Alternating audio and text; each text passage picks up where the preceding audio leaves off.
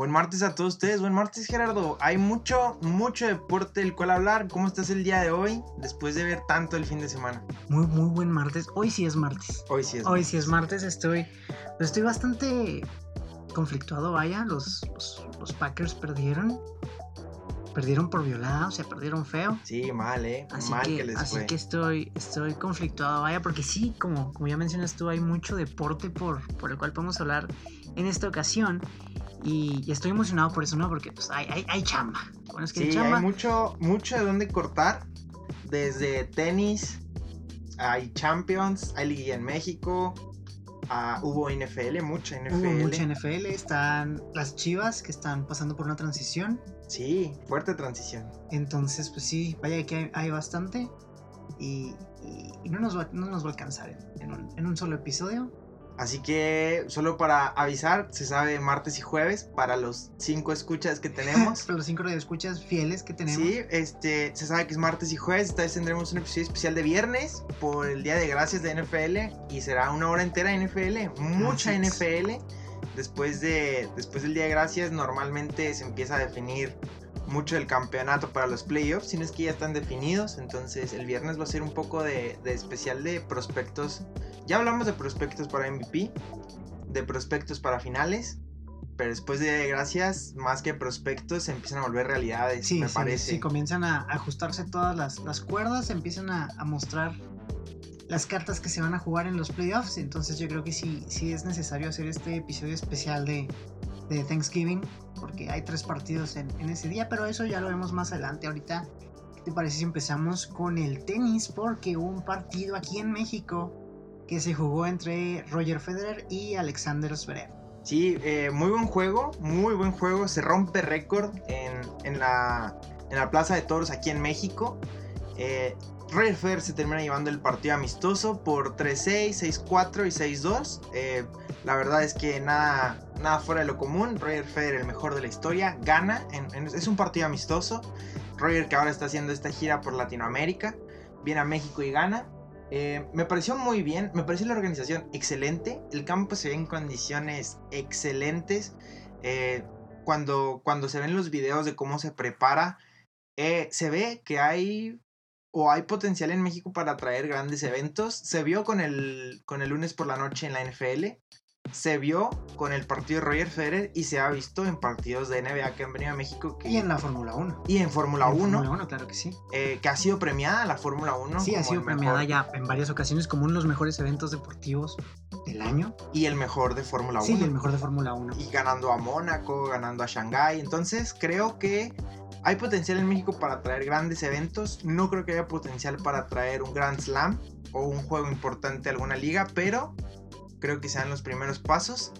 Y un Roger Federer que se ve dominante y cada vez un poco más cerca del retiro. También lo veo yo como disfrutando. Creo que lo vi disfrutando el tenis.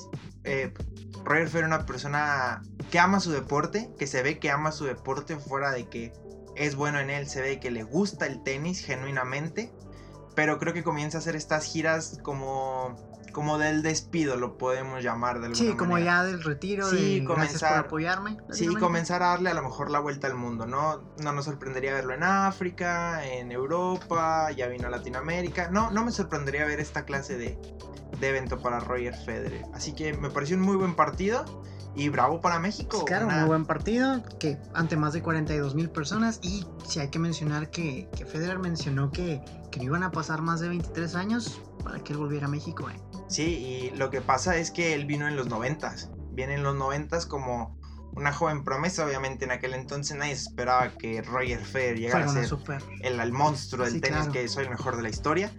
Eh, y vuelve a México y es probable que tenga una segunda visita en próximos años si esto de, de que de que viene haciendo sus giras como de despido eh, sea una realidad. Entonces, bien por Federer, bien por, Me- bien por México. Muy bien por México. Sí, así que pues me parece que no hay nada más que comentar, solo que hay que hay que cerrar el año del tenis bien, se cerró bien y hasta esperar a inicios de año por un nuevo Grand Slam. Muy bien, me parece perfecto. Entonces, ¿qué te parece si con esto pasamos a tu tema favorito? Porque hubo, hubo Champions. No, pensé que hablas de Mia Khalifa. Ah, Pensé- sí, bueno, que hablas de Mia Mia Khalifa Khalifa. y las chaquetas son nuestro, nuestro tema favorito en común, pero... Predilecto, Sí, predilecto, claro, claro. predilecto. Que Pero- siempre va a estar ahí. Sí, pero sí es cierto, hoy una jornada de Champions muy, muy apasionante. Ya se empieza también a divisar con 5 de 6 jornadas jugadas en, en varios grupos en la mitad de la Champions. Se empieza a ver también ya el panorama para la siguiente, la siguiente fase. Ya se aseguran algunos equipos. Se asegura el City, se asegura el Madrid, se asegura también la Juventus, se asegura el Paris Saint Germain. Y hablando del Paris Saint Germain, vaya suerte con la que corre hoy. Vaya suerte después de que el Madrid le da un baño. Keylor Navas se vuelve figura y evita una goleada de su equipo. Todos recordamos el 3-0 en París. Esta vez el Madrid se lo quería devolver en el Bernabéu. Estuvo muy cerca. Le clava dos en, en ciento y cacho de segundos. eh, 160 me parece, 163. Eh, lo empata el París con un error entre Varane y Courtois. Cae el gol de Mbappé y después cae un gol más más adelante del París. Queda 2 por 2 con doblete de Benzema que vive un excelente momento. Después del empate entre, entre el Brujas y el Galatasaray, se cierra el grupo. El Madrid clasifica como segundo lugar y también el París. Es imposible que cambien. Con 13 y 8 puntos cierran ambos. Y están del otro lado. Otra actuación destacable de hoy es de Robert Lewandowski, que en menos de 15 minutos hace un póker de goles. Cuatro goles en menos de 15 minutos. Lo de Lewandowski esta temporada está on fire. ¿eh? Está fuerte. On fire. Hace. De hecho, ni siquiera recuerdo el último partido en el que no anotó. Pero debemos tener dato de que será unos 18 juegos. Fue la última vez que Lewandowski se va en cero. Anota cada fin de semana en Liga, anota en Champions, anota en Copa. Está imparable el polaco. No se ve forma de que hay algún equipo que lo pueda contener. Y el Bayern que golea 6 a 0 a la Estrella Roja. Creo que, que nuestros cinco escuchas sí van a poder darse cuenta de que sí es tu tema favorito eh, para, para platicar y para comentar porque... Vaya, oye, cuánto, cuánto dato y, y no está leyendo nada, ¿eh? No está leyendo nada y me había dicho que no iba, no iba a mencionar a, a mi Galatasaray, pero sí lo mencionó. Ah, Y yo con eso ya al estoy equipo de tus amores, al, equipo, de tus amores. desde la cuna. Sí, claro. Y hablando del grupo del Bayern, eh, Mourinho, Mourinho que se Mourinho. veía apurado con el Tottenham, perdiendo al medio tiempo 2 por 1 con el Olympiacos. Vuelve el Tottenham, vuelve y gana 4 por 2. También eh, reacciona al efecto Mourinho, se le llama. Y termina ganando 4 por 2. Mientras que en otro grupo, otro de los duelos a ver, era el Juventus Atlético. Atlético de Madrid, sí, claro. Termina ganando la Juventus, gol de Dybala. Un solo gol. un solo gol. Golazo, golazo de Dybala. Fue un golazo de tiro libre. No había otra forma de vencer a Oblak. Es que no la hay. Si no es con una cosa de otro mundo, Oblak es una muralla. Se ven fuertes los dos. Se ve fuerte la Juventus. La Juventus siempre candidata. Y ahora, eh, de todos estos equipos grandes que jugaron hoy, y solo los de hoy, solo los de hoy. Ya, ya hablaremos de los, que, de los que jueguen mañana el jueves. ¿Ves a algún candidato fuerte al título el día de hoy? Sí, claro que sí. Al, al, al Paris Saint Germain. Paris Saint Germain. Sí. Mal juego que tuvo el día de hoy. Sí, la verdad es que sí, Sí, pero, sí. pero sí lo veo, lo veo fuerte, se repone. Se va a reponer, vas a ver, logró sacar el empate ante el Madrid. Pero, pero yo creo que sí, sí se repone. Sí, y ahora, ¿sabes cuál, cuál creo que podría ser algo condicionante para el París? Se habla mucho de, de que Cavani, ya lo mencionamos la última vez, de que Cavani se vaya a Estados Unidos. De que Cavani se termine yendo a Estados Unidos. Eh, se habla mucho, se filtró esta supuesta conversación con, con Mbappé de que él dijo que iba a llegar al Madrid, que era seguro, que era su sueño, que era su objetivo, pero quería caer primero en París como para madurar, para hacer nombre, para hacer historia y llegar como galáctico. Para consolidar el juego. Sí, y llegar como galáctico. Y tenemos a Neymar, que se habla mucho, se filtró una supuesta conversación que tuvo con Leo Messi, en el que Messi le dice a Neymar, vuelve, que tome juego una vez más con Messi, el mejor Neymar que hemos visto sin duda, que tome juego con él y que en dos años Messi se va del Barcelona. Ojo a esto, ¿eh? Esto es lo más importante de esta supuesta declaración. Que en dos años Messi se va de Barcelona y que Neymar va a tomar la batuta. ¿Y tú crees que sea...? Fuertes declaraciones, muy, Sí, es muy, muy fuerte. fuerte ese- esa conversación, vaya. Todas lo son. Ahora, yo veo esto en Paris Saint Germain. Su tridente de ataque, que es lo más importante, que ahora se le añadió Icardi, se le añade Icardi, que de hecho juega hoy de titular. Pero el tridente predilecto y que toda Europa quiere ver es Cavani, Mbappé, Neymar. Están todos en la puerta de salida. Sí, Todos. Eh, se habla del supuesto interés de Mbappé por el Madrid en Maduro. Se habla del supuesto nostalgia del Barcelona por Neymar y Neymar por Barcelona. Y de un Edinson Cavani cansado a eh, la MLS. a la MLS. Creo que si el París no gana en esta temporada la, la Champions League, se van Se los les tres. van. Se van, los, les van tres. los tres, sí, Se claro. van los tres y se desarma el Paris Saint Germain. Ahora, Se desarma. ¿Tú crees que, que los tres... sí, el es- Paris Saint Germain depende de los tres para... Sí, y sobre todo de Mbappé. Depende mucho, mucho, mucho de Mbappé. Y es que esto cae mucho en cuenta por algunas declaraciones que hay por ahí. Por ejemplo, esta que es de en una entrevista al padre de Edinson Cavani, Luis Cavani, en el que él comenta que le dijo en algún punto a Edinson que lo va a ganar todo en Francia, menos la Champions League. Y es cierto, el París ha ganado todo en Francia en múltiples ocasiones, menos la Champions. Y recordamos que la última temporada pierde de manera desastrosa contra el Manchester United. Que mucho reclamo, Neymar suspendido, muy, sí, muy estrambótico. Pero por otro lado, eh, este, este equipo se construye de estrellas. Tienen a Marco Berratti, llevaron a Keylor Navas, tienen a Thiago Silva. Tienen una cantidad de estrellas impresionante, un club muy profundo. Pero se ve claramente que el Paris Saint Germain no tiene peso de historia. Se vio contra, eh, contra el United la temporada pasada, como pierde. Y creo que esta vez, cuando el Madrid les da este baño, Mbappé no digo que quede enamorado, pero creo que siente lo que es el Bernabéu en su máxima expresión, porque lo tuvo la temporada pasada.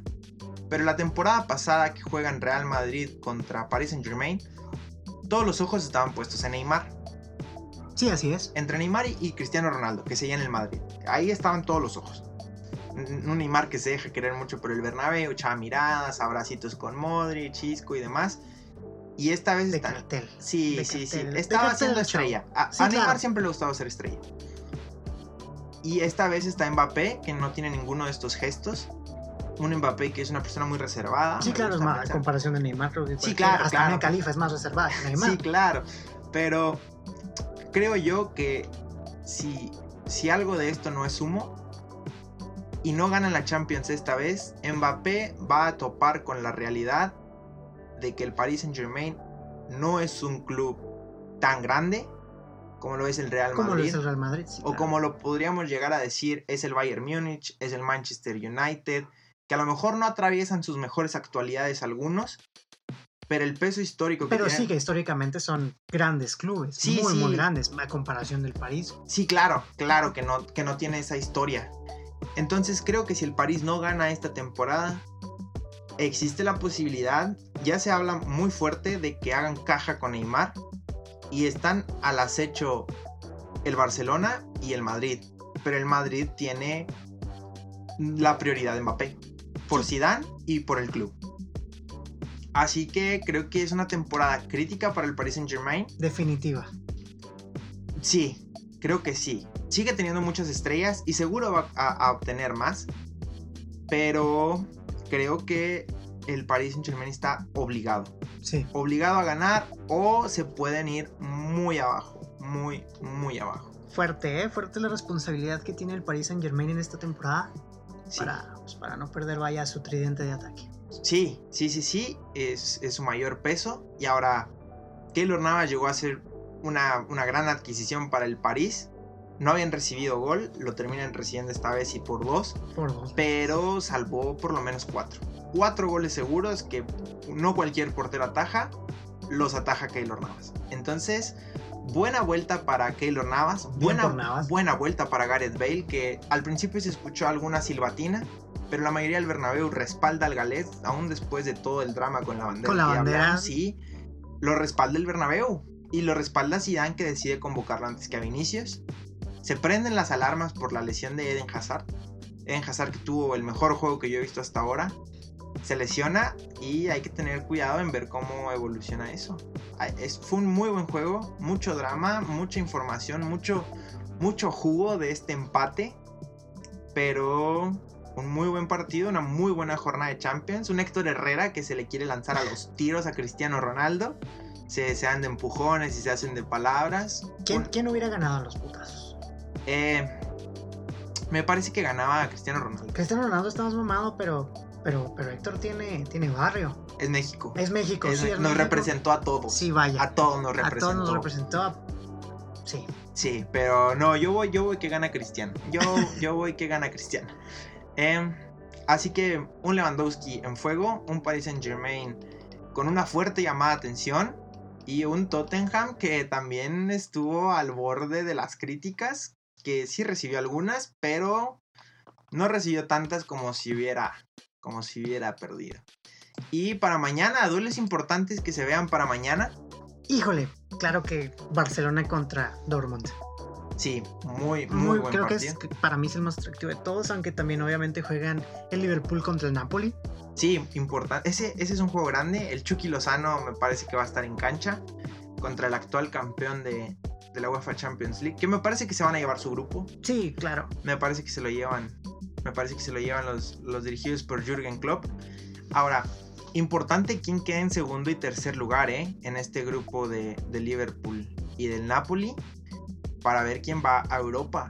Y también otro grupo difícil es el mismo que nos hablas del, del Barcelona Borussia no hay mucha diferencia entre los primeros tres. Un Barcelona muy, muy criticado que juega mañana y espera ganar en casa. Un Borussia que quiere, que quiere devolverles ese sabor amargo que les dejan en el Induna Park. Porque estuvieron a punto de ganarle al Barcelona. Terminan por no ganar. Pero estuvieron a nada. Incluso Ter Stegen ataja un penal. Tenemos al Barcelona encabezando este grupo con 8 puntos. Le sigue el Dortmund con 7. Con 7 de hecho.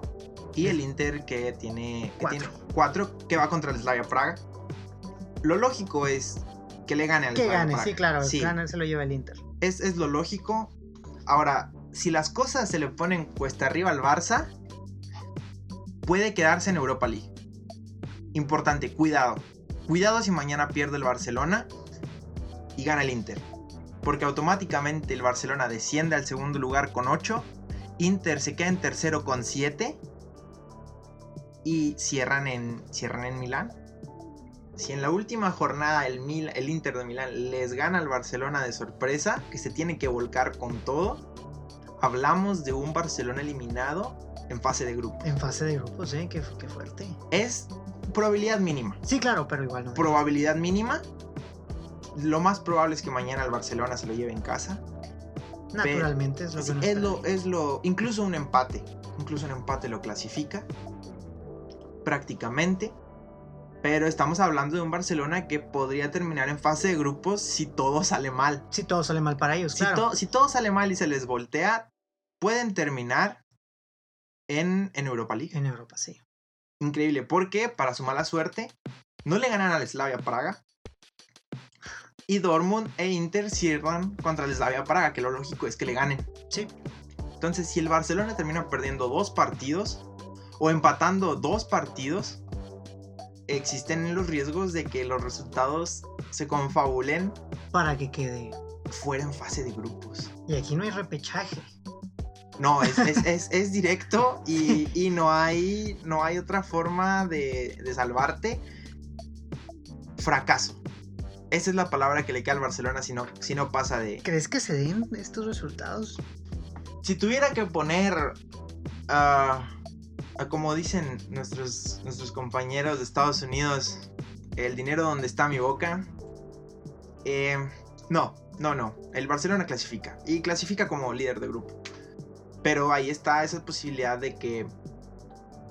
De que, de que pierda de que pierda los dos partidos contra un Borussia que se vio muy superior en, la primer, en el primer juego, un Inter que también se vio muy grande en el primer juego Así que existe la posibilidad de que todo esto suceda. Y cuidado que hay mucha crítica sobre el Barcelona. Mucha, mucha crítica. Y a lo mejor eso no está haciendo bien en el vestuario. Así que habrá que estar pendientes mañana a la una de la tarde y ver qué pasa en este Barcelona. Hora, hora del Pacífico de México, una de la tarde. Así es, así que hay que tener cuidado. E, esto obviamente que el Inter le tiene que ganar al Slavia y que sería lo lógico, pero no es lo seguro. Porque lo lógico era que el Barcelona lo goleara, no pasa. Así que eh, hay que estar ahí, pero en este escenario donde todo puede salir mal, pues es la ley de Murphy. Así que hay que tener cuidado. Si yo fuera Valverde, Messi, Griezmann, Ter Stegen, estaría nervioso. Tendría miedo. Sí, estaría muy nervioso y saldría volcado a ganar mañana. No hay de otra. No me voy por el empate, me voy directo a ganar y asegurarme mi lugar. Tengo que asegurarme ese lugar porque con tres puntos el Barcelona está del otro lado. Y los, le urge, le urge un buen resultado al Barcelona con un buen juego. Muy bien, muy bien, perfecto, Sebastián. Gracias por, compartirnos tu, conocimiento, tu pensar, sí, claro. Y yo creo que ya es momento de la primer chaqueta de la tarde. Ahorita mencionabas que, que la conversación está filtrada entre, entre Messi y Neymar. Entre Messi y Neymar. En dos años Messi se va. La chaqueta es Messi al Cruz Azul. Messi, Messi. Messi al Cruz Azul. Al tiburón. Messi, al, tiburón. rojo. Del Veracruz. Del Veracruz. Muy bien. Messi al, Messi al, Veracruz. La primera chaqueta de la tarde. Así que pues mañana. Barcelona contra Borussia. A la una de la, de la tarde. Sí, a la una de la tarde. Hora del Pacífico de México. Y ahora, también parte de la chaqueta. Eh, Messi siempre ha dicho que le gustaría retirarse en Argentina. En Newells, su equipo, su equipo argentino. Dos años me parece muy poco tiempo, muy muy poco. Estamos hablando de que no es un jugador viejo, tampoco es un jugador joven, pero dos años me parece una cantidad de tiempo muy muy corta. Muy corta, sí. Muy muy corta. Es decir, en dos años bien podría estar en el mismo lugar Cristiano y estar jugando en otro grande de Europa. Si se quiere ir, ¿Por qué no seguir a Pep Guardiola al City? ¿Por qué no irse a otro grande como lo podría hacer? Eh, se, habló mucho de que querían que Messi se fuera al Inter de Milán, perdón, al Milan, al Milan, para que siguiera la rivalidad Cristiano contra Messi. No creo que se vaya al Milan. Creo que si se va a algún lugar que no es Newells, eh, se va con Pep. Se va con Pep al City, que también lo veo complicado, pero le veo 1% de probabilidad si esta conversación filtrada supuesta es cierta estamos viendo lo último de Lionel Messi en Barcelona. Sí, pero vaya. Podría ser su, penúltima Champions con, el, con la camiseta blaugrana. Hay que, hay que considerar qué tan cierta puede ser esa conversación. No la veo imposible, pero no, no, no diría que sí sucedió. Si, si me llegara alguien a contar esta historia, diría, uy, qué cabrón que Messi se vaya. Pero, pero tampoco creo que le marque animar, así que tú ¿Qué eres. Pedo, ¿Le caes o qué? Tú eres mi sucesor. Sí, como esta plática de Jedi con Padawan. Sí, no, no veo. El Capitán América entregando el escudo. Sí, exactamente. No veo eso sucediendo por la, por la misma personalidad de Messi. Porque Messi no es esa clase de persona. Sí es un líder en juego, pero no es la clase de persona que se te acerca y te da una palmadita y buenos días. Y eres mi sucesor. Eres un gran jugador. Y sí, sí, y hablar de un sucesor Messi no creo que se reconozca a sí mismo como el mejor de la historia, a pesar de que muy seguramente lo es, para mí lo es. Así que no creo que él se reconozca así como, claro, soy el mejor de la historia y tú eres el siguiente. No, el siguiente mejor de la historia. Sí, no lo veo. No veo a Messi haciendo eso, pero intentando jalar a Neymar de vuelta al Barça por el bien del Barça. Más, más lógico. Eso sí lo veo. Eso sí lo veo. Sí lo veo siendo el sucesor a Neymar de la 10, no el sucesor de Messi muy diferente, muy, muy diferente. Sí, claro. Entonces, mucho rumor, mucho humo. Mucha salsa, ¿no? Sí, pero es, son esos rumores que, que, quieres creer. Que quieres creer, que le encuentras una forma de que sea posible. Pero que como hincha del Barça también te duele, ¿no? O sea... Que le queden dos años a Messi. Sí, claro. Sí, ojalá fuera eterno. Ahora, el Barça o los hinchas del Barça han tenido que pasar por mucho Han tenido que pasar por la despedida de Iniesta, por la despedida de Xavi, de Puyol, De Rafa Márquez. del tremendísimo Kaiser Rafa Márquez. Es decir, no han dejado de Ronaldinho. Es decir, eh, ya han tenido estas situaciones.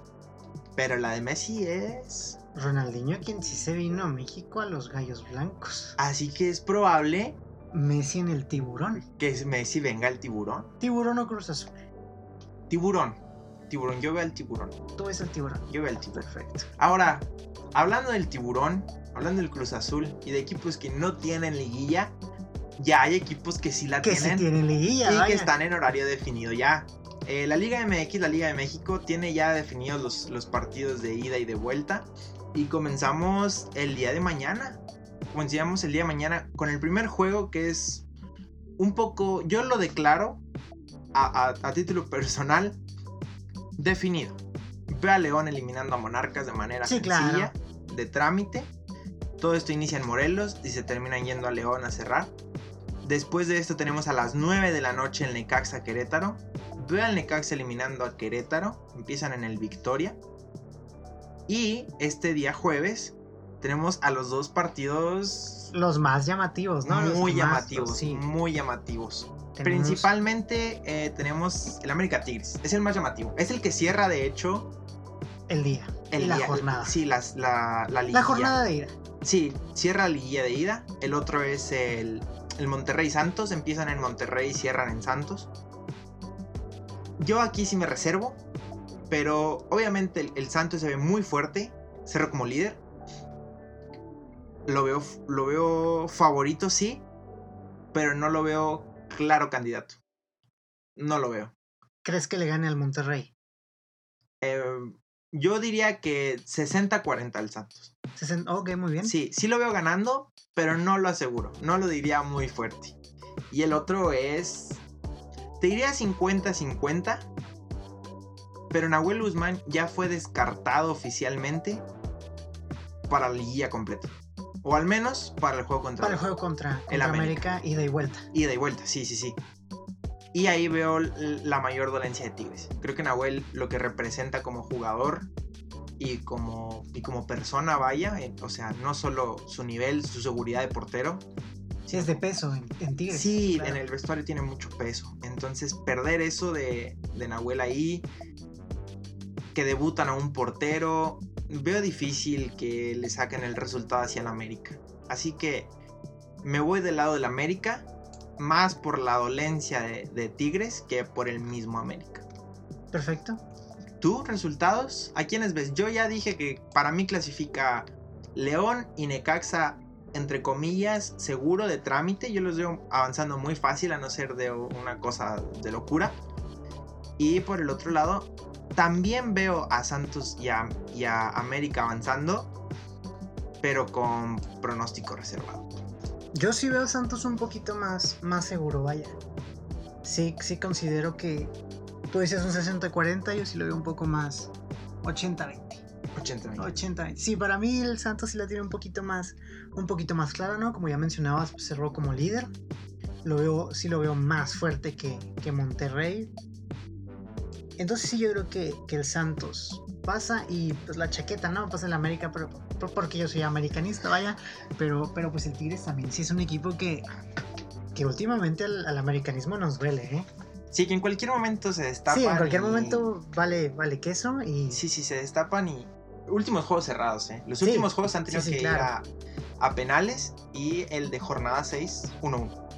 Se queda uno por uno. Sí, claro, entonces, si te digo, la chaqueta, para mí, pues obviamente pasa el América, pero, pero ahí sí lo veo más, más 50-50, como, como mencionas tú. El de Santos ya también lo veo un poco más como trámite. Sí, como trámite. Sí, sí, para mí pasa el Santos. Y ahora un Monterrey que se clasifica medio de rebote, Sí, sí, pues queda, queda, queda en octavo. es el octavo de la, de la liguilla, es el Depen- dependía de sí mismo.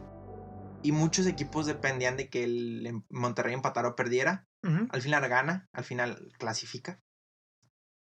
Pero sí queda un poco ahí como en duda su torneo. M- Irregular. Sí fue Sí, irregular. vaya, eh, muy irregular. Lo salvan entrando a liguilla. Y yo creo que si pierden con el Santos está presupuestado. Yo, aficionado del Monterrey, me gana Santos y digo... No hay pedo. No, fue Tigres. No, no, había mucho que hacer. No fue Tigres. Sí, Santos, Santos se, se ve muy bien. Clasificamos de puro pedo. Así que si me eliminan, más o menos lo tomaría bien. los que no se lo toman bien son los equipos que terminan fuera de liguilla porque el Monterrey gana. sí, claro, ¿eh? Ya hablábamos en nuestro primer programa que duró 24 horas que, que estábamos hablando de, del posible relevo como grandes de Cruz Azul, Chivas y Pumas. Y Santos y Monterrey estaban ahí. En nuestras listas. En la plática. Sí, claro. Sí, fuerte en la plática Figuraba también el Tigres. Sí, terminan clasificando Tigres, Monterrey y Santos. Santos como líder. Y terminan fuera debido a resultados de Monterrey, Pumas y Cruz Azul. Chivas también, pero Chivas necesitaba un milagro gigante. Sí, sí, mm, Chivas sí, necesitaba. Sí, necesitaba demasiado. Así que. Que Vergara no, no muriera. No, no, no lo vamos a clasificar tanto como. Como que lo eliminó el Monterrey, pero a Pumas y a Cruz Azul sí se siente Sí. la mano directa del, del Monterrey eliminándolos. Y un, un Chivas que ha estado en boca de todos últimamente con un Alan Pulido que termina empatado como campeón de goleo. Sí. sí. Es un gusto, hace mucho que un mexicano no terminaba como campeón de goleo. Le llevan críticas porque 4 de sus 12 goles vienen de penal. Vienen de penal, sí, claro. No me parece la gran cosa, honestamente. Es uno de cada tres. Hay otros dos goles que no vienen de penal. Entonces la verdad es que no, no considero que, que sea para tanto. Y se, ya se confirma, ya se sabía. Todo se sabía, era ni siquiera un secreto a voces, solo no era oficial. Que Ricardo Peláez iba a ser el nuevo director deportivo de las Chivas. Del Guadalajara, sí, claro. Y ya se, ya se confirmó, ya se ratificó. Sí, claro, y el mismo Peláez también ya ratifica a Luis Fernando Tena como el próximo director técnico de- del rebaño. Un Luis Fernando Tena que ha tenido muy buenos pasajes en el fútbol mexicano. Que me parece que con las Chivas el siguiente torneo no le va a ir tan bien. ¿No le va a ir tan bien? No, creo que no. Creo que las Chivas están en un proceso de recuperación. Así que el siguiente torneo. Ricardo Peláez nos dice que ahora viene a que Chivas hable de liguilla y de títulos. Me parece apresurado. Viene a convertir las Chivas en el Real Madrid. De, De Latinoamérica. de Latinoamérica, sí, exactamente. Eh, no creo que la siguiente temporada las Chivas salgan bien. A lo mejor ¿Se quedan sin liguilla de nuevo? Am, 50-50.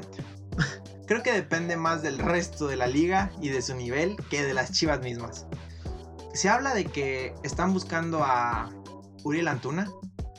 El Galaxy no le renovó contrato. Podría ser una de las grandes contrataciones de Ricardo, Ricardo Peláez y de las chivas. Yo le vería encajar bien. Se habla de Marco Fabián, que vuelva a Chivas. Que vuelve a Chivas. No me parece que tenga tanto nivel, no me parecería una buena contratación. Tal vez su nombre impacte en el vestuario, pero no creo que impacte en el nivel de juego. Probablemente anímicamente sí impacte. Sí, yo creo que sí. Yo creo que tener a alguien como Marco, Marco Fabián, que, que tiene un pasaje en Chivas, no vamos a decir remarcable, pero que todos recordamos que fue bueno, me parecería que caería bien. Un, jugador de, de este nombre en las Chivas podría caer bien. Un jovencito como Antuna, que se mantenga Alan Pulido a este nivel. El conejito Brizuela es uno de mis jugadores favoritos, me parece que es muy bueno. Así que Chivas podría tener un buen equipo la siguiente temporada. Es- sigue en recuperación, yo no le doy tanto, tanto, tanto peso en la liga la siguiente temporada, pero sí creo que sale de problemas de descenso. Eso sí, creo que se quita los problemas de descenso. Entonces la siguiente temporada el Guadalajara se defiende. Sí se defiende, sí se defiende, la verdad. Ok, muy bien. Pronóstico rápido, con, con mucha probabilidad de falla. Campeón.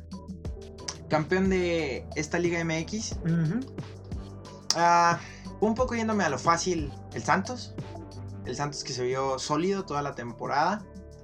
Pero creo que en instancias finales, León va a terminar por ser el, el El campeón. ganador. Sí, yo veo a León como campeón de este torneo mexicano. Sí, sí, a lo fácil también creo que me voy por el Santos.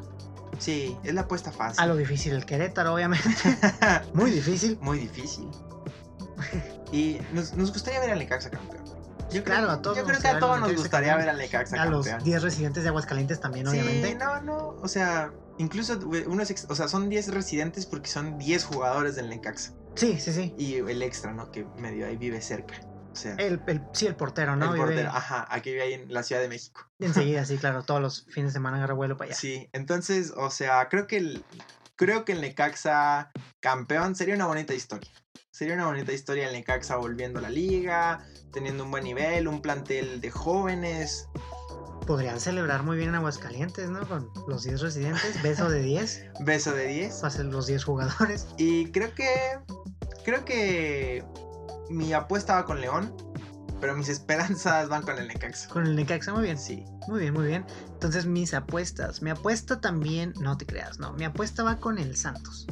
Santos. Sí, a- Sí, apuesta mi apuesta fácil, va con el fácil. Santos, sí, claro. Yo creo que es, que, es, que algo de lo poco más lógico, pero mi apuesta va con el Santos. Obviamente, mi esperanza va con, Con con el América, claro que sí. sí, con sí. mis poderosísimas aguilas del América.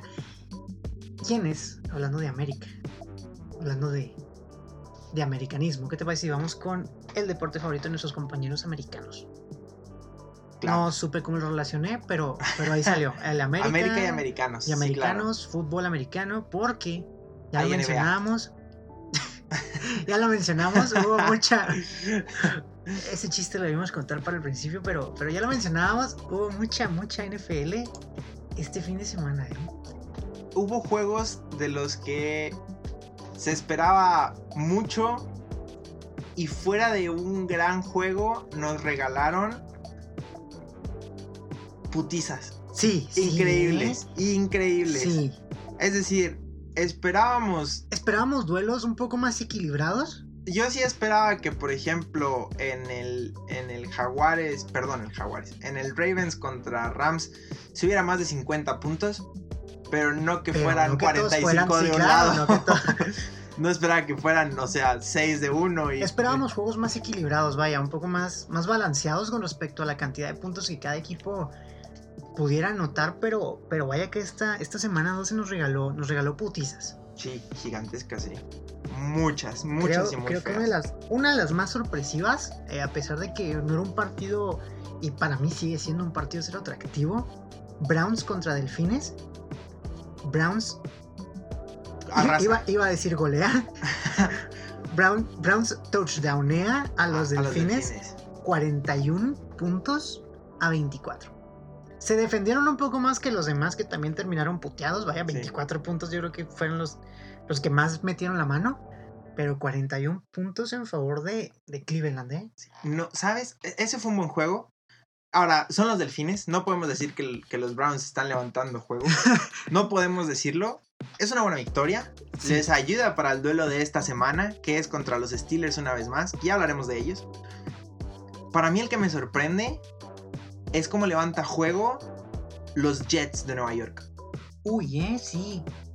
Que también bailaron feo a los A Raiders. los Raiders 34 puntos a 3. Y más que eso, vi a unos Jets que no puedo decir que son buenos, pero se vieron como un equipo muy sólido. Sí, un poco más sólido a comparación de cómo habían venido jugando, jugando Sí. en la temporada. Sí, sí, sí. Fuera de que, por ejemplo, que le ganan a los Cowboys, que los Cowboys venían 3 y 0, que no vi unos Jets eh, precisamente buenos, sino vi a unos vaqueros muy malos. Sí. Y esta vez contra los Raiders veo a unos Jets que jugaron buen fútbol americano. Sólidos, no consolidados, no. Exactamente. No vienen jugando bien, pero vi un juego sólido. pero sí tuvieron un juego bastante sólido con los Raiders, quienes obviamente también estuvieron derrotados anímicamente, sentaron a, a Derek Carr, Sí. lo sientan ya para, para el final del encuentro, qué, qué cosa tan fea, ¿no? Tener que sentar a tu... está bien, Sí. está bien. Ya cuando el juego está por completo perdido y después de ver cosas como la que le pasó a Mason Rudolph, no hay necesidad de de dejarlo en el arriesgar campo. a, a cara No hay necesidad, sí, porque Derek Carr sigue siendo el baluarte de los Raiders. Se le, se le llueve crítica, Se le lleve crítica y rumores de que ya la próxima temporada Se va. Sí, mal. Pero po- me parece que los Raiders no lo van a dejar ir tan fácil. ¿Te parece? Me parece que no. Ok, muy bien. ¿Quién, quién puede traer Raiders para reemplazar a Derek Carr? Y ahora, tampoco es como que Derek Carr esté rodeado de estrellas. Bueno, sí, es, es un muy buen punto, pero. Pero sí, eh, que, que derrota tan fea anímicamente para los Raiders. Ver a tu, a tu coreback, al que dicen, según rumores, ya, ya está por irse de, de ahí. Vaya, los Raiders se mudan a Nevada y Derek Carr se queda en, en Oakland. Sí, ahí le de dejan, ahí le dejan la ciudad. Sí, ahí claro. Le dejan, Aquí te quedas, ¿eh? Como, como mi pobre angelito, ¿no? Se suben al avión y lo dejan ahí solito. Sí, ándale, exactamente. Eh, muy, muy difícil la lectura. Yo la veo por el lado. No, no vamos a arriesgarlo. Ya perdimos. No hay por qué dejarlo en el campo. No hay necesidad. Y vimos la mejor cara de Livion Bell. También vimos la mejor cara de Baker Mayfield. Baker Mayfield de los Browns. Sí, claro. Muy bien. Sí, sí, sí. En, en estos juegos de los que hablamos, vimos la mejor cara de Livion Bell y la de Baker, Baker Mayfield.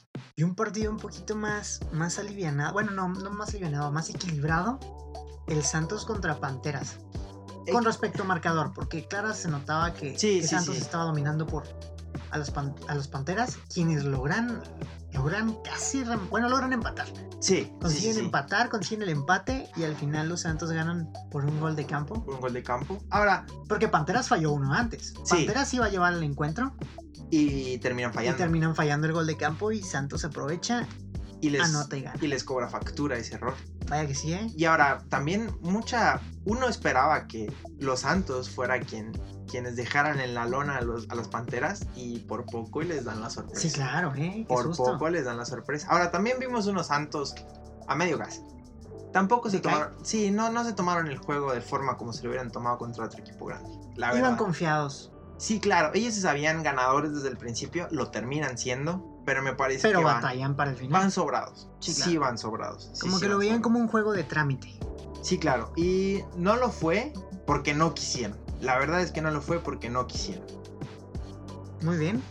Otros partidos, Seahawks vence obviamente a, a Águilas 17-9, quienes las Águilas iban 17 puntos abajo y estaban celebrando como si fueran campeones del Super Bowl. Sí, lamentable, ¿eh? Qué Qué, qué- lamentable. qué vergüenza, qué Qué- vergüenza ser jugador de las Águilas.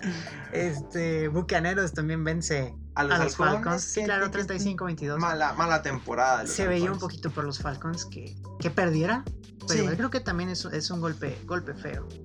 Creo que ya no, ya no tenían esperanza. ya no se espera nada. Sí, ya no tenían esperanza de levantar nada. Terminan perdiendo con los bucaneros que un día tienen un juego impresionante y el siguiente fin de semana pierden con, con la semana libre. O sea, los bucaneros que veo con, con mucho potencial, pero que no lo explotan. Yo veo eso en los bucaneros. Ojalá la próxima temporada se consoliden un poquito. Pues sí, un equipo que no termina de, de cerrar bien juego y pues por eso siempre está como que un poco más últimamente a la sombra de, de Nueva Orleans y de, y de Carolina ya no tanto. Obviamente si, si Bucaneros quiere puede salir de la sombra de Carolina y ser pues el, el tú por tú de la división junto, Sí. con, junto con Nueva Orleans. Únicamente pues como dices tú sería cuestión de que consolidaran su juego. Sí, claro que sí. Bills también le gana a, a Broncos 20 Bills a que, 3. Bills que viene muy sí, bien. viene bien, ¿eh? Vienen muy bien los Bills. Vaya que sí. Y Broncos que solamente 3 puntos. Mal. Sí, La feo. temporada de Broncos para el olvido. empezó mal, siguió mal Y terminará mal. y va a terminar muy mal. Mala decisión haber contratado a Joe Flaco, ya lo habíamos platicado un poquito. Sí. Pero sí cerrando, yo creo que Broncos sí se equivocó en contratar a, a Joe Flaco. Debió haber contratado a Lamar Jackson. Pudo, Sí. ahí estaba. Aunque Lamar Jackson en los Broncos probablemente. sí, claro, obviamente. claro. Entonces sí, Broncos cometió un error al contratar a Joe Flaco. Ravens apostó a Lamar Jackson y, Y ha oh, qué sorpresa. Y ha pagado. Ha pagado Vaya que sí, ¿eh? muy bien la apuesta. Y unos... Ese, ese sí es un coreback de 40 millones. No, De más. No. O de menos. Menos, sí, no, no nos Se te aseguro. Sí, claro. La temporada pasada de Lamar Jackson, eh, muy diferente a esta. Muy diferente. La Claro, pero, pero la ¿cuántos, temporada- la cuántos tem- partidos jugó? eso, eso pensaron de. de Goff para darle un contrato Un super mega multimillonario. contratazo. y mira lo que está haciendo los 110 Rams. millones Sí. asegurados. Sí, sí, sí, mira lo que pasa. Es- ese es el problema con el One Hit Wonder, como hablábamos de Fitzpatrick, como se habló de Goff, que tiene una temporada de, de ensueño y todos les quieren pagar mil millones por cada respiración y la siguiente temporada obviamente no termina con ser lo mismo. Entonces, yo creo que no los vale todavía Lamar Jackson. Todavía. Todavía, necesita probarse. ¿Cuántas temporadas más crees que necesita? No ¿Dos? lo sabemos. Ahora, Patrick Mahomes ya tiene dos temporadas siendo un muy buen coreback, destacando mucho. Y yo no le aseguro todavía los 40 millones. Por ejemplo, en esta sí baja su rendimiento y su nivel, sobre todo una lesión a media Sí, una, temporada. una lesión que las puede eh, ser. Sí baja un poco el rendimiento Mahomes, Pat Mahomes, pero, pero pues sí. Sí, exactamente. Y ahora, pues sí. sí, y ahora volvemos con los Bills, que también Allen, su coreback, está teniendo una muy buena temporada. Jeremy Allen tiene una muy buena temporada. Y la verdad es que los Bills no figuran para playoffs porque lamentablemente están en la división de los Patriotas. Sí, claro. De unos Patriotas. cosas tan difíciles. Sí, de, un- de unos Patriotas que, que vuelven, que vuelven a ganar este, este fin de semana contra los Cowboys. Uno de los duelos que la NFL más esperaba. Y que al final terminó siendo un poco. Terminó siendo reñido, sin muchos puntos. Pero, pero bueno. pero con la controversia de la última. De la última. Del la último última castigo serie, sí. marcado por, por los árbitros como, como un castigo. Y vaya que. Que sí es un poco. Riguroso, Sí, riguroso, por decirlo demasiado. menos. Sí, en, en- en Yo, cantidad. yo no lo llamaría como. Mucho se le tilda a los, a los Patriotas, Patriots de sí, que los ayudan, tramposos. Pero hasta que el día que alguien llegue y te demuestre que Lo confabularon con las cebras, ellos no tienen la culpa de lo que marquen. No tienen ninguna culpa sobre lo que ellos vean de una NFL que ha tenido un muy mal año con referencia a su calidad de árbitros. Muy mal año. Sí, eh, feo. Ha estado Mal, feo mal año. las decisiones que han estado tomando los, Los los, referees. los referees en, en cualquier partido, en el partido que pongas. Sí, mal. La verdad es que Entonces, mal. Como, como fanático de los Cowboys que eres, ¿error arbitral esa última llamada? Eh, sí, yo sí lo veo. No lo veo como. Te voy a decir, sí lo veo como un error. Porque si marcas eh, un castigo tan riguroso, te vas a llenar de castigos el juego. Porque hay muchos castigos que no se marcan en el minuto 14 del segundo cuarto. Pero cuando lo marcas en el cuarto cuarto, Menos de dos minutos por. por entonces parte. Ya tiene peso. Última serie. Sí, entonces es cuando tiene peso. Sí, claro. Es, esas son las cosas que veo, que, que no es congruente. Así que no lo voy a llamar que es un error el castigo mismo, sino el criterio de los árbitros. Porque hay castigos más flagrantes que no marcan y deciden marcar este. Sí, claro. Ahora, tampoco creo que los Cowboys perdieran por este castigo. Creo que se sigue demostrando que los Cowboys son un equipo mediano. Es, es malo porque están llenos de estrellas, están llenos de jugadores y terminan por perder partidos contra los equipos grandes. Contra equipos que tienen más del 500%, del, del, del 500 de porcentaje en cuanto a victorias, eh, no han ganado ninguno. Perdieron con Packers, perdieron con Patriotas y perdieron contra los Santos. Entonces, no le está no le está yendo bien a los Vaqueros contra los equipos con récord ganador, Con los equipos que tiene que ganar. Que es donde uno prueba su valía. Sí, claro. Es decir, los tiene la división la división más fácil Sí, contra las Águilas, Redskins y, y gigantes.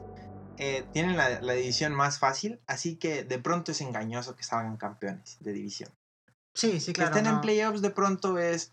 Esa, esa no es su familia.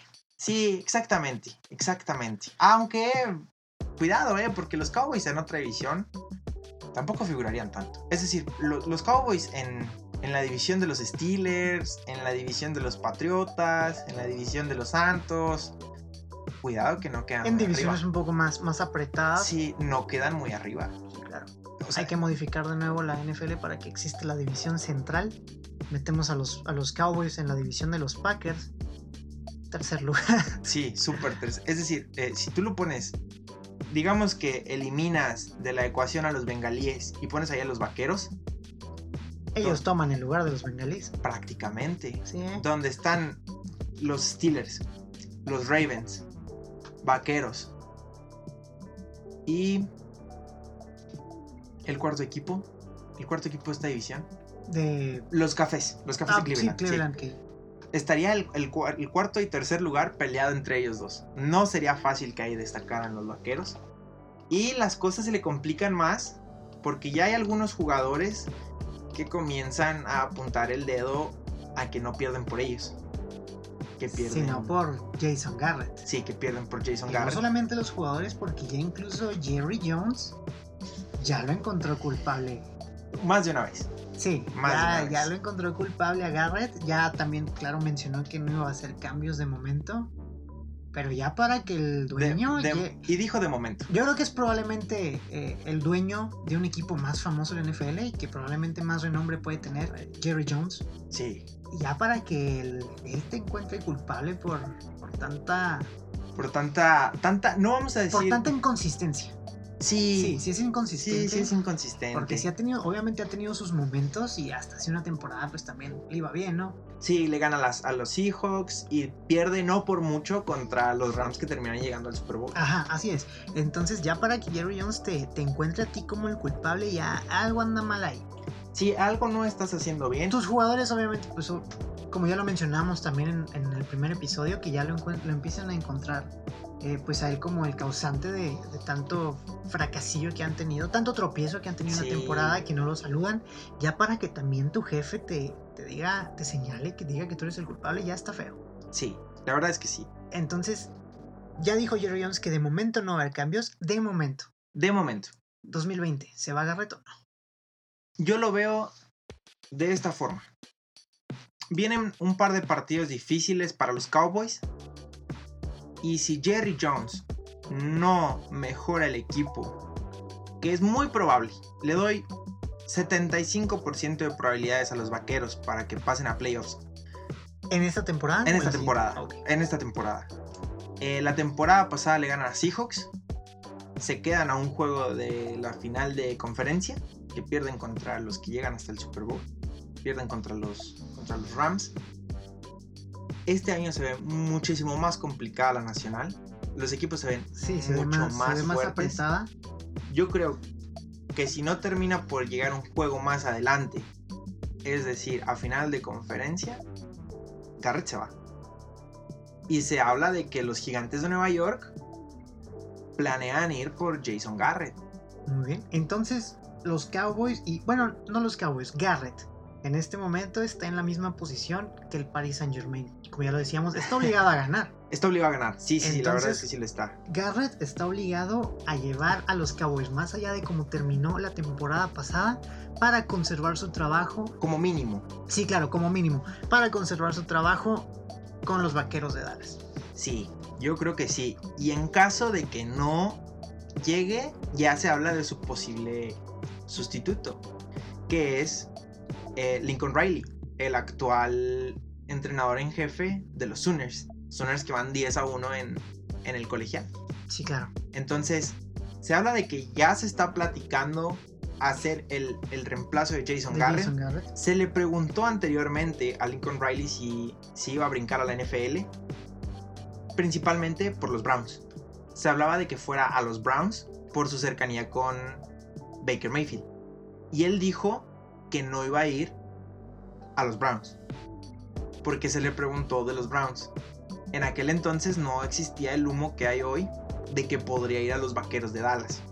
Esa es la opción número uno. Y la número dos es Urban Meyer, que fue entrenador de Ohio State. Comienza a tomar forma el Jason Garrett fuera de los Vaqueros de Dallas. Sí. Comienza a tomar forma muy Se termina- severa. comienza a terminar la era de, de Garrett en, Que la verdad es que la era de Jason Garrett en los Vaqueros No fue grande. está más marcada por errores Sí, que por aciertos. Por quedarse a medios caminos, por... por perder de formas increíbles, por juegos que se pierden de forma... Todos recordamos cuando pierde contra Packers, porque no saben contener a una línea ofensiva de alto nivel y pierden. Todos recordamos cuando Tony Romo se le escapa el balón contra los Seahawks y pierden. Todos recordamos la temporada pasada que se arman muy bien los vaqueros y pierden. Es decir, los vaqueros quieren ser el equipo grande, quieren sentarse en una mesa grande, pero no tienen con qué sentarse Sí, claro, en ¿eh? esa mesa. Comienza a pesarles el título del equipo de América. Sí, Históricamente el equipo de América comienza a, a quedarles grande. y el problema es que pierden contra el prospecto del nuevo equipo de América, los Patriotas de Nueva Inglaterra. Era su oportunidad de salir a decir yo soy el equipo de América y tengo con qué. Y salieron a decir que no tienen con qué. Porque potencial en jugadores tienen mucho. Mucho talento. Tienen un equipo muy amplio. El problema es que el entrenador a lo mejor no es lo suficientemente bueno para abarcar ese equipo. Sí, claro, ya, ya, ya comienza a quedarle grande la silla a Jason Garrett. Así que pues ya simplemente habrá que esperar a ver qué es lo que pasa, cómo es que terminan, cómo es que terminan su campaña y cómo es que avanza Cowboys y cómo se, se desenvuelve en los playoffs. Para pues saber cuál será al final el destino de, de Jason Garrett. De Jason Garrett y de, pues, a fin de cuentas de la, del puesto de head coach de los Cuidavacas. Sí, porque incluso pueden quedar fuera de, de playoffs. Sí, claro, ¿eh? Sí, o sea, Águilas no está muy lejos de su récord. Águilas porque pierde esta semana contra Seahawks, pero está a dos juegos de los Vaqueros de Dallas. Y tienen un partido pendiente contra los mismísimos Vaqueros de Dallas. Lo bueno o malo de esta división es que pues están los Gigantes y los Redskins, que pueden salvarle la temporada a los Vaqueros de Dallas. Sí, así es. Muy bien. Y ya que fíjate que mencionabas esto de la línea ofensiva de élite, hay que hablar de una que obviamente no se presentó a jugar. No se presentó para nada a jugar y me dio una derrota muy fea que me duele todavía hasta el alma. 37 San Francisco, Packers de Green Bay 8. Qué dura derrota. Sí. Qué dura, dura derrota. Sí, eh, horrible. Y ahora, hablábamos apenas y mucha gente hablaba de que los 49 habían tenido un calendario fácil y que ya habían perdido su primer juego y que ya se iban a perder el segundo contra los Packers, que los, los, los 49 iban a, a pasar de 9-1 a 9-2, a 9-3, a 9-4, que iban a caer poco a poco y nos callaron la boca a todos. Terminan eliminando del campo a Aaron Rodgers, terminan eliminando del campo a Davante Adams, Jimmy Garoppolo se ve increíble. Es decir, terminan con un juego redondo, ofensiva y defensiva. Sí, ¿eh? Sólidos, muy sólidos, pero candidatos para el título, estos 49. Híjole, lo, lo veo complicado porque, porque, por ejemplo, vamos a tener, para mí, el partido de San Francisco de la próxima semana es el adelanto del Super Bowl. Contra San Francisco Ravens. contra Ravens, sí. Y, y los dos son novatos, te guste o no, ambos, ambos corebacks son, son nuevos, son, están en- va- llegarían al Super Bowl en calidad de novatos con sus respectivos equipos, así que cualquiera se lo puede llevar.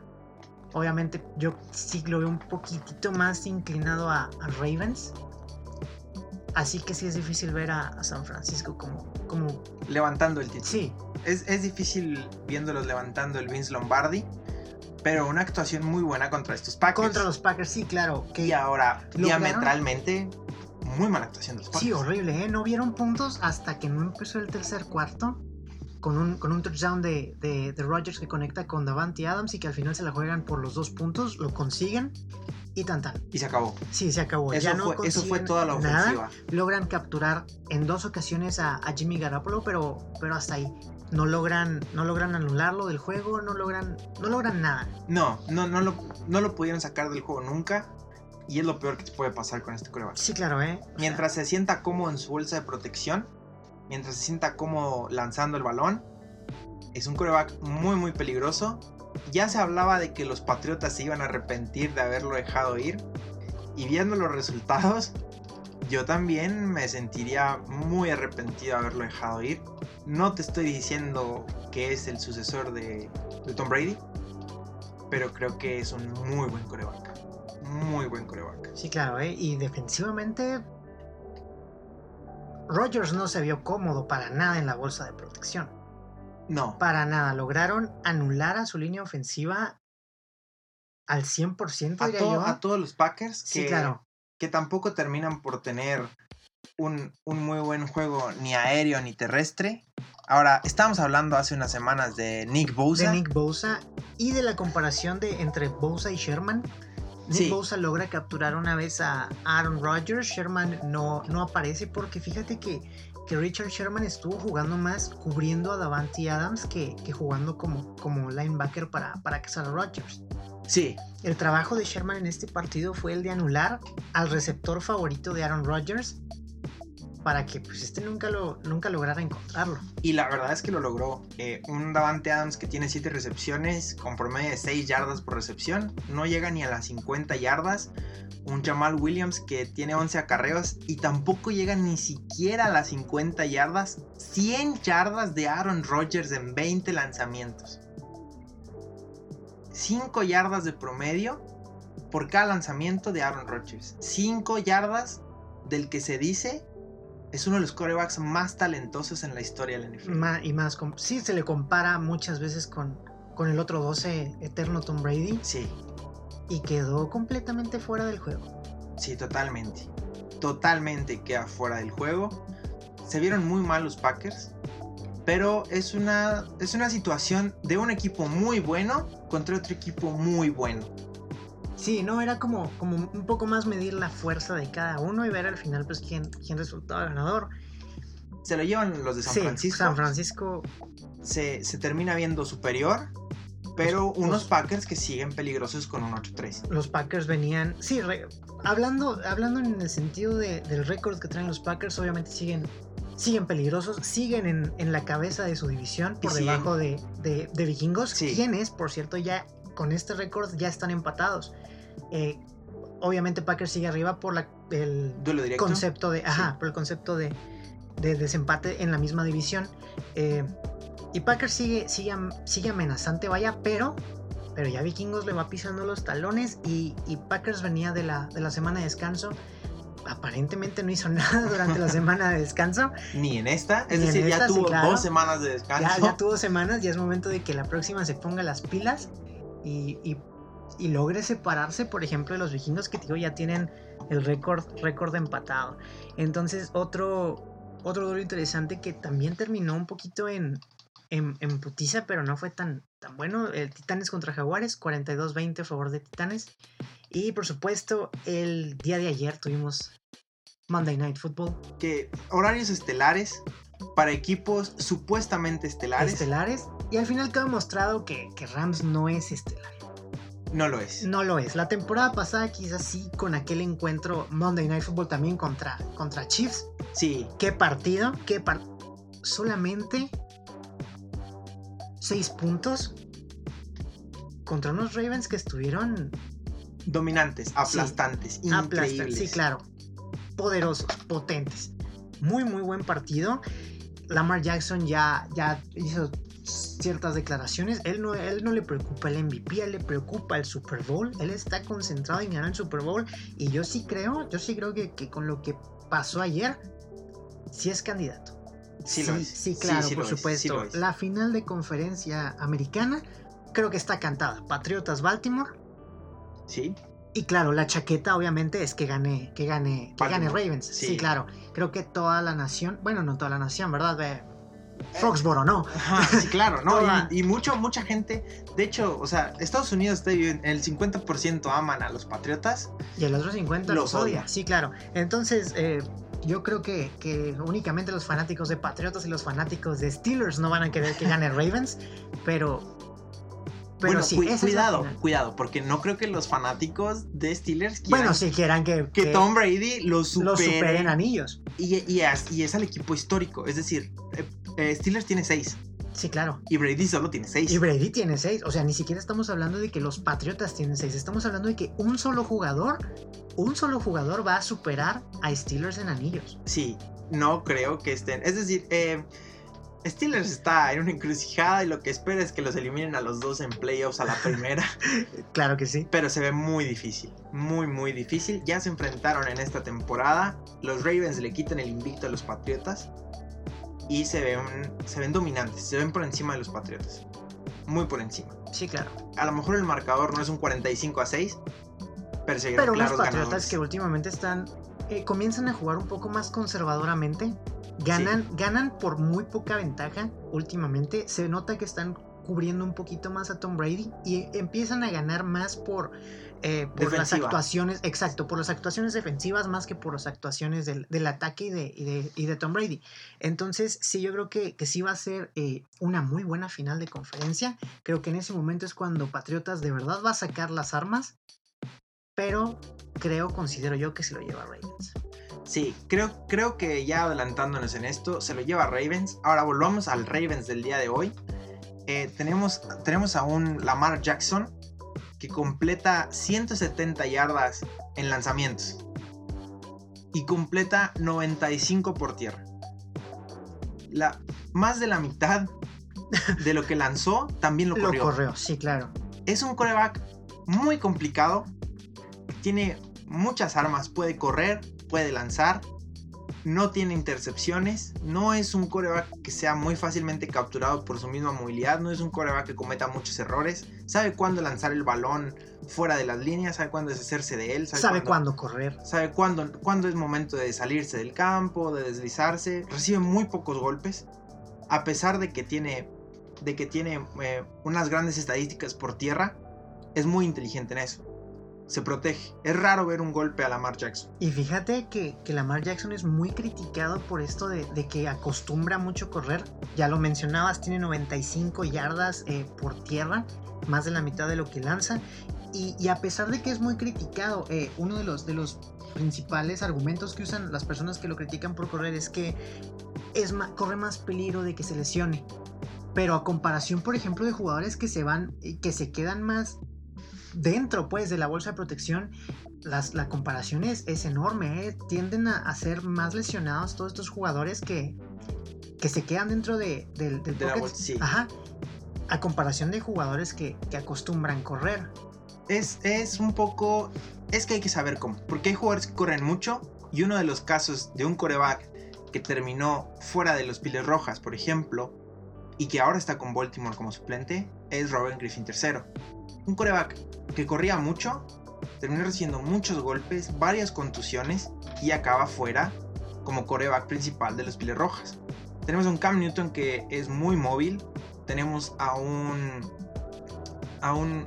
e- El coreback de. a Russell Wilson. Russell Wilson que es muy móvil. A Lamar Jackson que es muy móvil. A un Deshaun Watson que también tiene mucha facilidad para correr. Es decir, no es, ya no es difícil ver un coreback móvil. Ya no es tan complicado como lo antes. Un coreback móvil era Michael Vick. Y ya. Todos reconocíamos a Michael Vick por eso. Y esta vez es, es algo más común. Está evolucionando la posición. Y Lamar Jackson está haciendo un muy buen trabajo. Y sí, correcto. No, no es. La, la temporada pasada sí sufrió de lesiones. Sí la sufre. Pero me parece que esta temporada se ve como una persona mucho más sensata, más prudente. Y otro dato impresionante es que entró seis veces al campo, seis ofensivas que monta y consigue puntos en todas. Y no es puntos, anotaciones. Imparables, se ven imparables estos Ravens. Se ven fuertes, se ven poderosos, vaya. Y ya que mencionabas a Robert Griffin, también tuvo, tuvo tres acarreos y tuvo menos tres yardas. Menos tres Menos yardas. tres yardas, Sí. perdió tres yardas del señor. Eh, obviamente ya entra al final del juego más que nada pues, para proteger. Sí, tiene tres lanzamientos, una corrida, consigue un gol de campo. No, no fue la gran cosa. Sí, claro, solamente entra ya para sentar a, Ah, a Lamar Jackson. Sí, claro, para Creo- proteger. Creo que incluso esos tres, esas menos tres yardas fueron las tres veces que puso rodilla en tierra. Eh, pero sí, Sí. sí. Ravens aplastante completamente. Y ahora, estábamos hablando de un Jason Garrett en peligro. ¿Está Sean McVay en la misma cuerda? ¿Se perdió el efecto Sean McVay? No, no, yo diría que no. Es culpa de los jugadores. Porque perdieron muchas selecciones de, de draft. De draft, sí. Muchas, muchas selecciones. El tope salarial está al límite tienen- culpa de- por culpa de, de algunos contratos. De algunas malas decisiones, sí, ahora, claro. le quisieron pagar una millonada a Gurley. Le pagaron una millonada a Goff. a Goff. se traen a, a Jalen Ramsey. No tienen un equipo pequeño, tienen también a Clay Matthews. Es decir, solamente ahí hay cuatro contratos muy grandes. Tienen un muy buen receptor como lo es Cobb. No están faltos de talento. ¿Dónde está el problema de estos Rams? Qué buena pregunta, ¿eh? El año pasado veíamos a unos Rams a estas, a estas mismas alturas del año, hace 365 días, veíamos a los Rams candidatos al Super Bowl, al que terminan llegando, Que terminan perdiendo. que terminan perdiendo, pero terminan llegando al, Sí, al claro, Super Bowl. Contra, contra Patriotas, pero creo, y ya lo mencionábamos también en el primer episodio, están sufriendo de esa inconsistencia. De esa inconsistencia que, vaya, termina doliéndoles, termina siendo fea, pero no veo. No los veo quedándose sin head coach al final de temporada. Creo que hay equipos que han aguantado mucho más que, que, estos Rams que que como ya lo mencionábamos la temporada pasada tuvieron una muy muy buena temporada. Entonces yo no creo que corran el riesgo de quedarse sin, sin head coach o de sin estar buscando un reemplazo durante la, durante la off-season para, para el puesto. Muy bien. Yo veo un poco más peligrando a... A Garrett. No, no, obviamente. Garrett está... Tiene un pie medio fuera. sí, tiene un pie y medio fuera. Necesita... Ya, ya hizo la maleta, ya lo tiene listo. Sí, sí. La apuesta es que si Jason Garrett no llega al Super Bowl, gane o pierda, no importa. Creo que esa es su única seguridad para quedarse, llegar al Super Bowl. Entonces la moneda está. Si no avanzas, te vas. O Super Bowl. Jason Garrett sabe que se va. Todos sabemos que se va. Sí, es decir, la nacional está liderada aún por los Packers, por los Santos y por San Francisco. Yo incluiría ahí a Seattle. Sí, claro. Sí, los, Peligroso. sí los meto ahí. Peligroso. Peligroso. Ahora, Ellos son los cuatro grandes de la nacional Sí, en este momento, sí, junto con las. Águilas del América y el Tigres. Eh, así que ellos sí son los que están liderando la nacional. Obviamente la americana, Patriotas y Ravens. Así es. Y lo diré de la otra forma, Ravens y Patriotas son quienes están liderando la, la americana. Y pues, ¿qué te parece si pasamos ya para despedirnos eh, con los duelos importantes, todos los, a los que hay que echarle un ojo de la próxima semana? Importante comenzar que, que la próxima semana comienza esta semana. Así es, la próxima comienza, la próxima semana ya comienza Pasado mañana. mañana. vaya en jueves, que como ya lo mencionábamos, es Día de Acción de Gracias en Estados Unidos y que como ya es tradición, Lions y Cowboys van a jugar. Los Sí. Lions eh, reciben en casa, obviamente, a los Osos de Chicago, un duelo divisional. Son los dos últimos lugares de la, de la norte, aunque obviamente eh, Lions va en cuarto, Osos en, en tercero. Y pues yo sí creo que, que se, lo, que se lo lleva a Osos. Ah, sí. Sí, ¿Tú claro. ves a los Sí, osos yo llevándose? veo a los osos llevándose, llevándose el duelo, porque Osos también puede ser. Osos tiene la, la oportunidad de alcanzar a Vikingos. Yo creo, yo considero. Tienen a Trubisky, pero se pueden poner las pilas ya para cerrar la, la temporada. Lo veo difícil, lo veo muy, muy, muy complicado. Yo creo que se lo lleva Leones. Leones. Sí, yo creo que se lo lleva Leones. ¿Ya regresó el. Matthew Stafford. Ya volvió? Eh, ¿O sigue lesionado? no, no recuerdo. Eh, pero me parece que me parece que ya volvió. Me parece que el problema no era tan severo con Matthew Stafford. Me parece que incluso vuelve para esta semana. Esta, esta semana no juega. Juega Driscoll como, como el, substitu- el sustituto. Pero me parece que esta semana vuelve Matthew Stafford. Tiene, aún tiene dos días para volver. Pero me parece que los Leones, incluso sin Matthew Stafford, tienen más equipo que, que los Bears a día de hoy. Veo a los Bears muy mal, muy mala temporada. Creo que se lo lleva Leones. Otro partido para ver es el Vaqueros contra Bills. Así es, Vaqueros, que también ya es un tradicional en, en En juegos el- de acción en- de gracias. Claro. Cowboys que recibe a Bills, que ya mencionábamos, que, que viene muy bien, pero que lamentablemente está bajo la sombra de los Patriotas. Sí, sí. Entonces, eh, ¿quién se lo lleva? me parece que se lo llevan los Bills. Los Bills, aunque sí. en casa de Dallas, Sí, la casa de Dallas es imponente, pero ya es la casa de todos. pero no, sí, exactamente. No, no, eh, no impone contra equipos grandes. Es imponente, pero no impone. Suena, Mm. suena un poco conflictuado, pero la verdad es que los equipos pueden quedar maravillados por ella, pero no los intimida. E incluso la afición de los vaqueros de Dallas ya no está completamente del lado de los vaqueros de Dallas. Así ya no que- siente tanto respeto tampoco ellos por, Sí, por no, la verdad es que no, así que yo creo que Josh Allen va a tener una tarde tranquila y van a ganar. También me parece, no creo que, que por, una, por una gran diferencia, a lo mejor por 8 o 10 puntos. Eh, obviamente uno de los equipos o, o de los juegos a ver es el Steelers contra los Browns. Pero no olvides que también el jueves tenemos otro partido y este partido es divisional. Santos Sí, contra Santos, Fal- Falcons. Santos Halcones. que yo creo que Santos gana, Sí, claro. gana claro, obviamente claro. para y se aleja un poco más de, de del segundo lugar de su división. Este con esta victoria que, que Sí, va claro, en Santos. Santos está ya en playoffs, ellos lo saben y están pensando en playoffs. Regresando a, a este partido Steelers contra Browns, también de un duelo divisional, ¿quién crees que se lo lleve? Me parece que se lo van a llevar los Browns.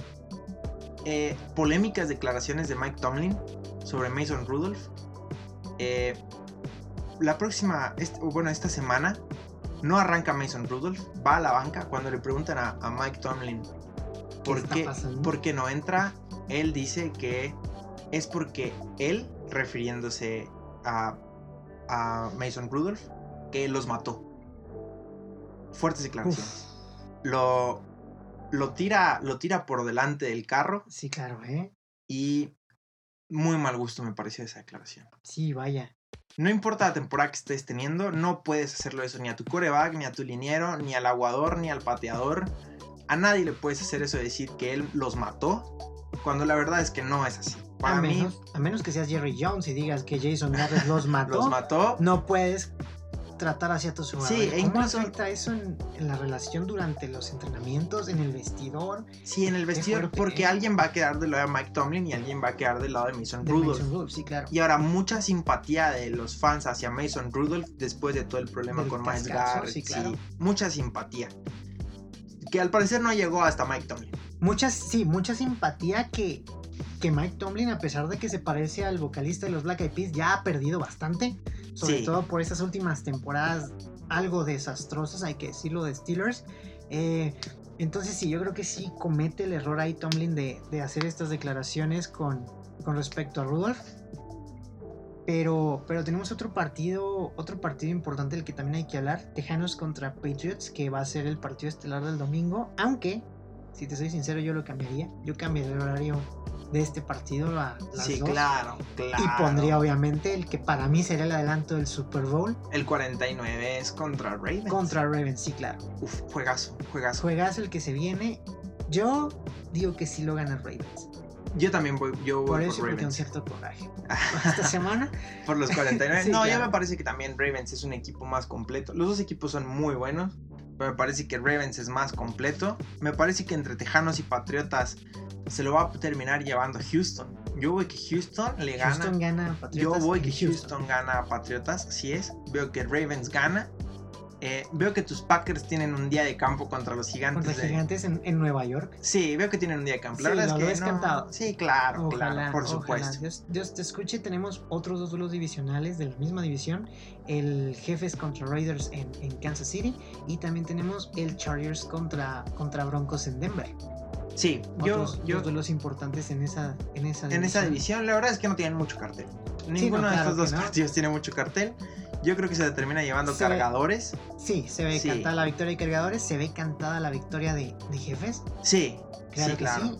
Y otro duelo divisional, Cardenales contra Rams. Ese se va a jugar en Arizona a las 2.5. Eh, uy, difícil. Eh, me parece que los Cardenales no los acompañan los resultados, pero vienen levantando juego. Me parece que no lo están haciendo muy mal. Y Rams sigue con la Y inconsistencia. Rams que viene a la baja. Sí, Sí. claro. Así que se lo doy a Rams con mucho cuidado. Muy Ve a los Rams peligrando de perder. Ok. Y uno último, el estelar de este próximo lunes. Los hijos contra los vikingos son muy buen juego. Otro muy buen Espero, juego. espero de todo corazón que, que gane Seattle, de verdad, porque como te mencionaba ya, Vikingos viene pisando los talones a, a mis empacadores. Así que a mí me conviene que gane Seattle. Quien creo juegan en Seattle, sí se lo lleva, pero que va a estar cerrado. Sí, va a estar cerrado, pero yo también termino, termino por ver a los. Seahawks ganando este partido. Muy bien, perfecto. Entonces ya con esto terminamos el tema de la NFL y pues regresamos el próximo, no, este jueves. Este jueves. con noticias del básquetbol, porque es difícil hablar de básquet cuando hay mil partidos por día. Eh, nos vamos con, con partidos de básquet, con partidos de, de Champions, que ya, ya mencionamos que mañana. Y también de Europa League. Así es. Así que hay mucho fútbol y este viernes edición especial de NFL. Una hora completa de NFL. De puro NFL, gracias de los partidos de Thanksgiving. Y lo que se viene el domingo, porque no solo es decir que el 49 Ravens es un buen juego, hay, hay mucho que cortar de ese Sí, juego. claro, hay que traerles todo y nosotros nos vamos a encargar de buscar todo porque nos encanta, nos encanta todo esto y nos, nos hypea bastante este partido, ¿eh? O sea, yo estoy, yo estoy Sí. bastante Sí, emocionado. Es, va a ser un partido, bueno, quizás me equivoque obviamente y creo que me estoy equivocando porque obviamente no estoy hablando como un experto, pero yo creo que sí va a ser un, un partido tan grande como aquel Jefes contra Rams de la temporada pasada. no, sí, total. Sí, va a total, ser- Es el equiparable. Sí, claro. Sí, es Ese, el ese equiparable. es, el, ese es el, el Jefes Rams de esta temporada. Yo creo que sí es un partido que, que- que muchos estamos esperando, el, el adelanto del Super Bowl. Así que pues, ¿qué, qué te parece si aquí nos despedimos? Muchísimas, muchísimas gracias a todos por habernos escuchado esta, esta casi, ya creo que ya fue la hora. Eh, a nosotros que, que, como ya saben, somos, somos unos simples chaqueteros fanáticos de Mia Khalifa, que no somos ni expertos, no somos ni analíticos, somos 0% impar- imparciales. 100% imparcial. Sí, perdón, 0% imparciales. No, ya la volví a cagar, ¿ves? Somos 100% imparciales y 0% parcial. Ya la cagué otra vez, no sé, me confundí todo, estoy pensando en Mia Califa. Y te invitamos a que si te gustó, si te quedaste hasta acá, que compartas el podcast con, con todos tus amigos y con todas esas personas que también disfrutan de ver los deportes, de cotorearla a gusto y que también son fans de Mia Califa. Ayúdanos a que este podcast llegue a Mia Califa para que en su edición 100 la tengamos invitada. Así que pues muchísimas gracias por, por escucharnos una vez más. Nos vemos el jueves. Mi nombre es Jeramex. Yo soy Sebastián Morales y disfruten mucho fútbol. Viene mucho fútbol, mucho fútbol americano, hay que disfrutar. Es un buen momento para estar vivo. Sí, claro, claro que sí es. Muy buen momento para estar vivo.